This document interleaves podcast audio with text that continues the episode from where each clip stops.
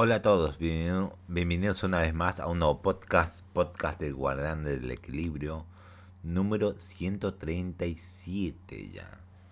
Estamos en 137. A ver, eh, ya estuve coso, ya lo subí el podcast, pero todavía no lo publiqué. Estaba viendo las noticias, eh, agrupando las noticias de hoy, viernes, 19 eh, de agosto, ya estamos en 20 son bastantes noticias, son bastantes. Así que empecemos ya. Eh, como ven en el título, puse, eh, como verán, remake de Star Wars Night of the Old Republic habría cambiado de desarrollador. ¿Cómo? Sí. Así que EA no lo va a hacer directamente. Creo que EA lo tenía en manos. A ver, leamos. El informe reciente de Bloomberg indicó que Kotor se puso en pausa después de que dos de los directores del juego fueran despedidos. Esto se produjo después de lo que el equipo presentó una demostración a Sony y Lucasfilm, dejando el proyecto eh, esencialmente en el limbo. Oh. Eh, en este momento se especuló que podía pausar eh, que podría pasar a otro desarrollador y parece que eso es exactamente lo que sucederá. En un nuevo informe de ganancias, Embracer Group señaló que había trasladado un proyecto AAA a otro desarrollador para garantizar que la barra de calidad de este eh, de calidad esté donde necesitamos que esté para el título. Aquí su comentario uno de los proyectos AAA ha pasado a otro estudio dentro de, del grupo. Esto se hizo para garantizar que la barra de calidad esté donde necesitemos que esté para el título. No esperemos seguir, eh, no esperamos ningún retraso material para el título en función de esta transición. Aún no se dan declaraciones, pero es posible que los responsables de Iceberg Media ya no tengan que ver con el proyecto. Así que Embrace Group tiene el proyecto y era un estudio que lo tenía como Iceberg Media. Eh, pero voy que se lo quitó de las manos y se lo dio a otro estudio para que, para que terminara Cotor. O hiciera de nuevo Cotor, no lo sé. Pero veremos. Dice acá que cosa que no le va a afectar a la fecha. Significa que van a continuar desde la pausa. El proyecto que tenía Iceberg Media. Mm, ok, está bien, no está mal, no está Me pregunto qué tan malo estaba lo que hizo Iceberg Media. Me pregunto. Esa es buena pregunta. Pero en fin, este es el título. Ahí había otro título que compañía para hacer el título de este podcast. Eh, pero bueno, le ganó este directamente. El Cotor, algo de información para Cotor. Pasamos a la siguiente noticia. Se revela que eh, se revela Full Guardian Mon Rider mediante trailer. Me impresiona este juego porque parece un contra, directamente como la ley, un contra parece. A ver, eh, es un juego independiente seguramente, así que leamos. Totalmente todo con pixelar y toda cosa, me fascina el juego. Ya lo puse como en mi lista de deseados de Steam. Los juegos independientes hacen ver eh, el amor de algunos desarrolladores en los títulos de su infancia y se reflejó en lanzamientos como Shovel Knight, Undertale, The Messenger, uff, qué gran juego. Entre otros más. Ahora mediante un trailer bastante vistoso se, puede, se reveló Full Guardian Moon Rider videojuego que puede, eh, puede recordarnos bastante al legendario de Ninja Gaiden. Sí, directamente algo así, Ninja Gaiden. Este es desarrollado por Joy Master y distribuido por The Arcade Crew, siendo una mezcla de juegos clásicos eh, que los más fanáticos de los años dorados del gaming van a adorar. Aquí asumimos el papel de un androide que cruza por un una plataforma de scroll lateral, teniendo como misión derrotar muchos enemigos con el uso de movimientos ninja. Aquí su trailer de revelación. Y ya lo miré. Fue increíble, Aquí la descripción. Venge Full Guardian Moon Rider. Eh, eh, el, el, sombrío y magnífico mundo de Venge, Full Guardian Moon Rider canaliza a la perfección los días felices de la era de los 16 bits a través de un intrincado arte de píxeles que inspira un sorprendente desafío a lo largo de 8 etapas mortales, de principio a fin.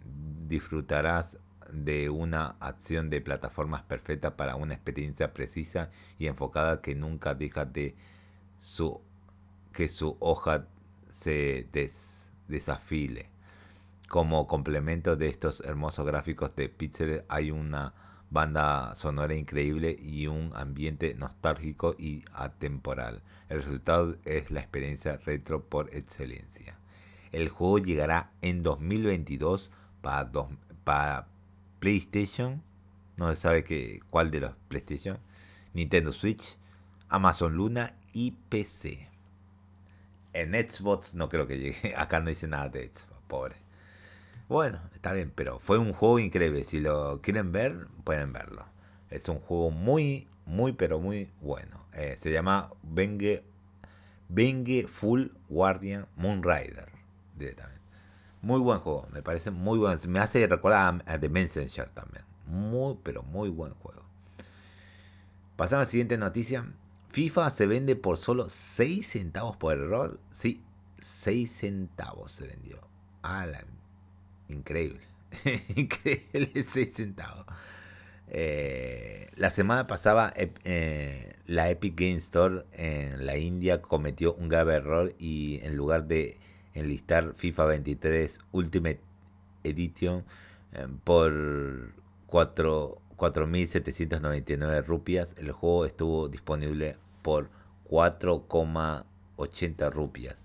Esto quiere decir que por los que por solo 6 centavos de dólar o 1,21 pesos eh, mexicanos, los jugadores pudieron comprar esta entrega al darse a conocer esta información. No solo los usuarios de la India eh, aprovecharon el error, sino que jugadores del resto del mundo hicieron lo mismo acá un tweet de alguien publicando el, en Twitter la baja de precio en, la Epic Game Store de India. Aunque el error eventualmente fue solucionado eh, y FIFA 23 Ultimate Edition una vez más vale 4.799 rupias, para la sorpresa de muchos EA decidió respetar la compra de todos aquellos que solo pagaron 6 centavos de dólar. Esto fue lo que comentó al respecto. Hace semanas marcamos un autogol bastante espectacular, cuando sin darnos cuenta ofrecimos la compra anticipada de FIFA 23 en Epic Games Store a un precio incorrecto. Fue nuestro error y queríamos informarles que aceptaremos todas las compras anticipadas realizadas a ese precio. Al fin, y eso fue lo que dijeron. Al final del día, EA sabe que las verdaderas ganancias de FIFA no están en sus copias, sino en las microtransacciones de FIFA y Ultimate Team. De esta forma, seguramente estas ni siquiera son perdidas para la compañía al tomar en, consideración el dinero que eventualmente los jugadores podrán gastar, en gastar ahí. Y se puede decir que sí, se puede decir que sí, que eh, es un juego, de, los FIFA ya son juegos de servicio por el tema del Ultimate Team las cartitas, más o menos sí, como loot boxes más o menos, pero sí, digamos que sí, no, por X números no se van, no se van a molestar. Así que pasemos a la siguiente noticia. Sony revela la lista completa de juegos para, para el Genesis Mini 2. Sí.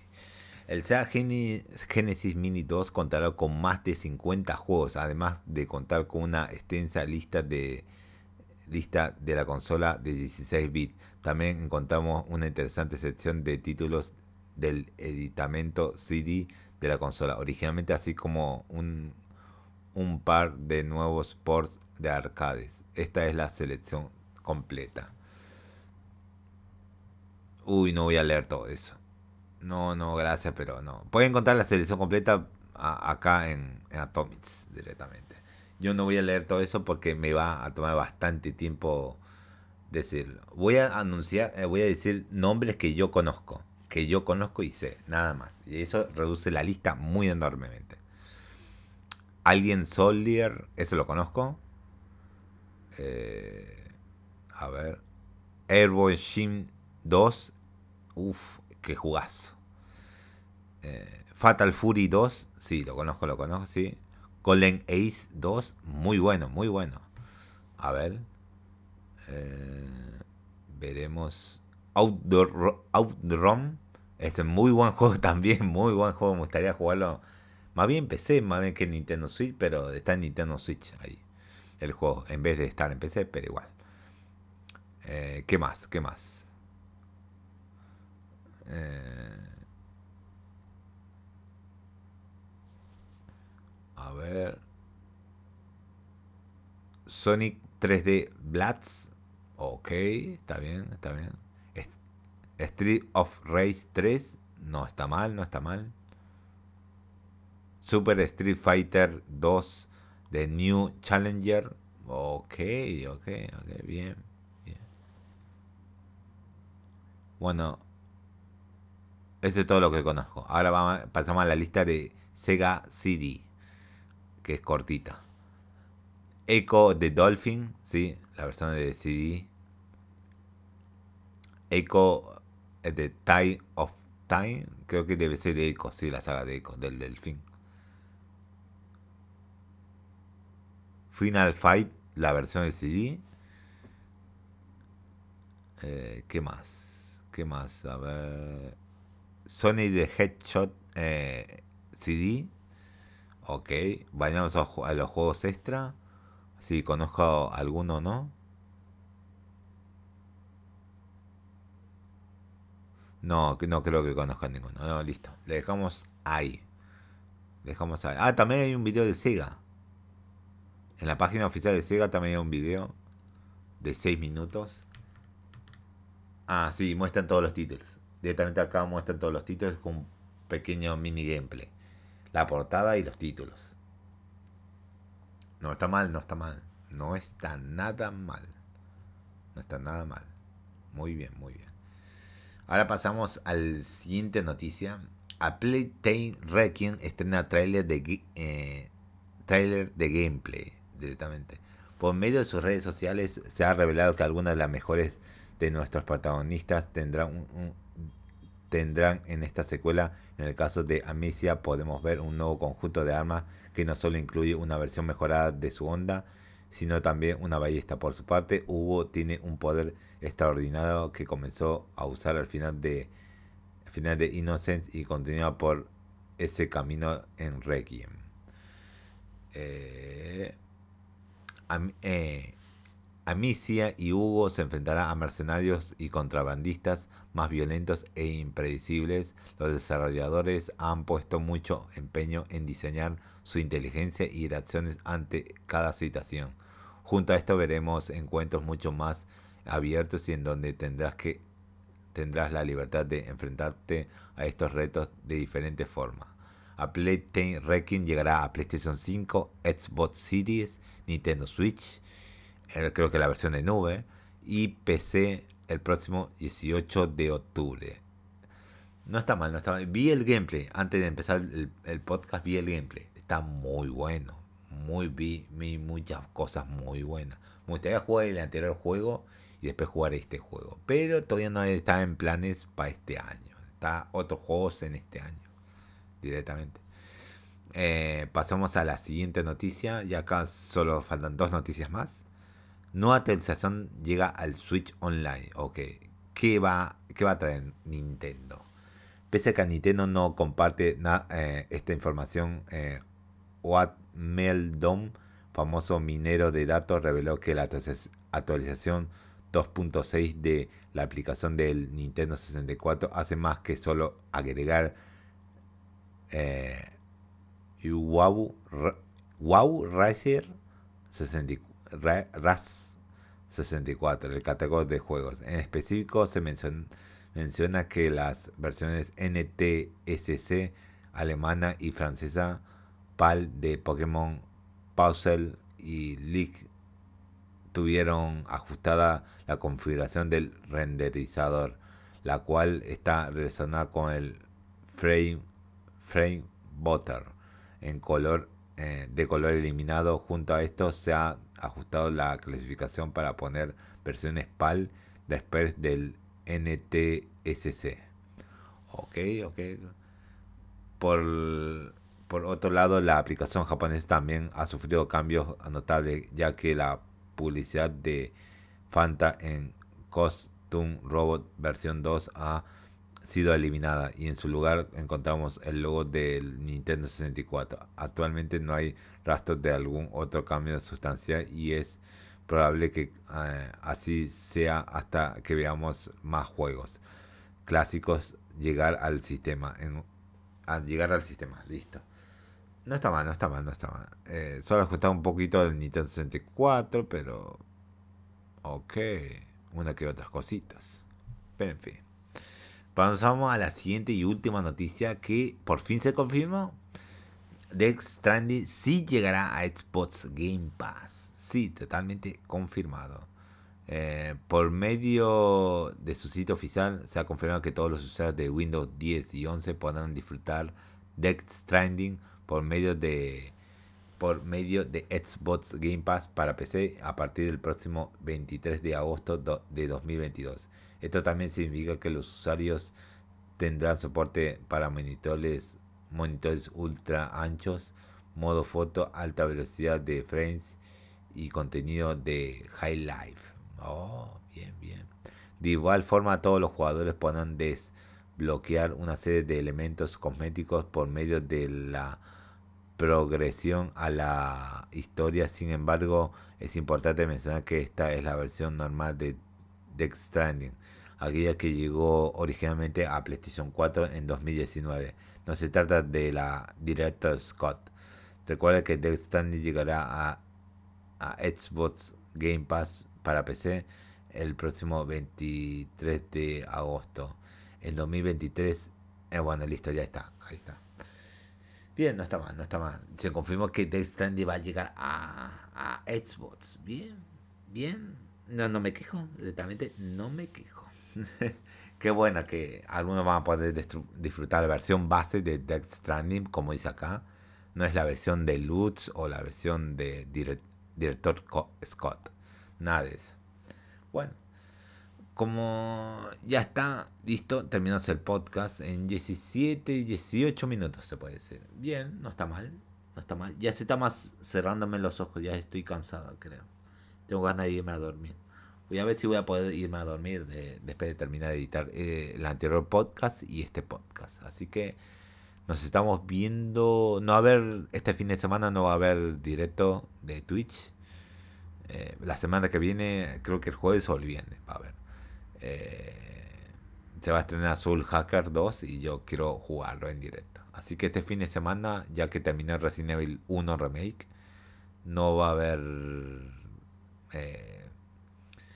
no va a haber directo este fin de semana. Porque falta para que se esté en Soul Hacker 2. Así que estoy guardando mis fuerzas para ese juego.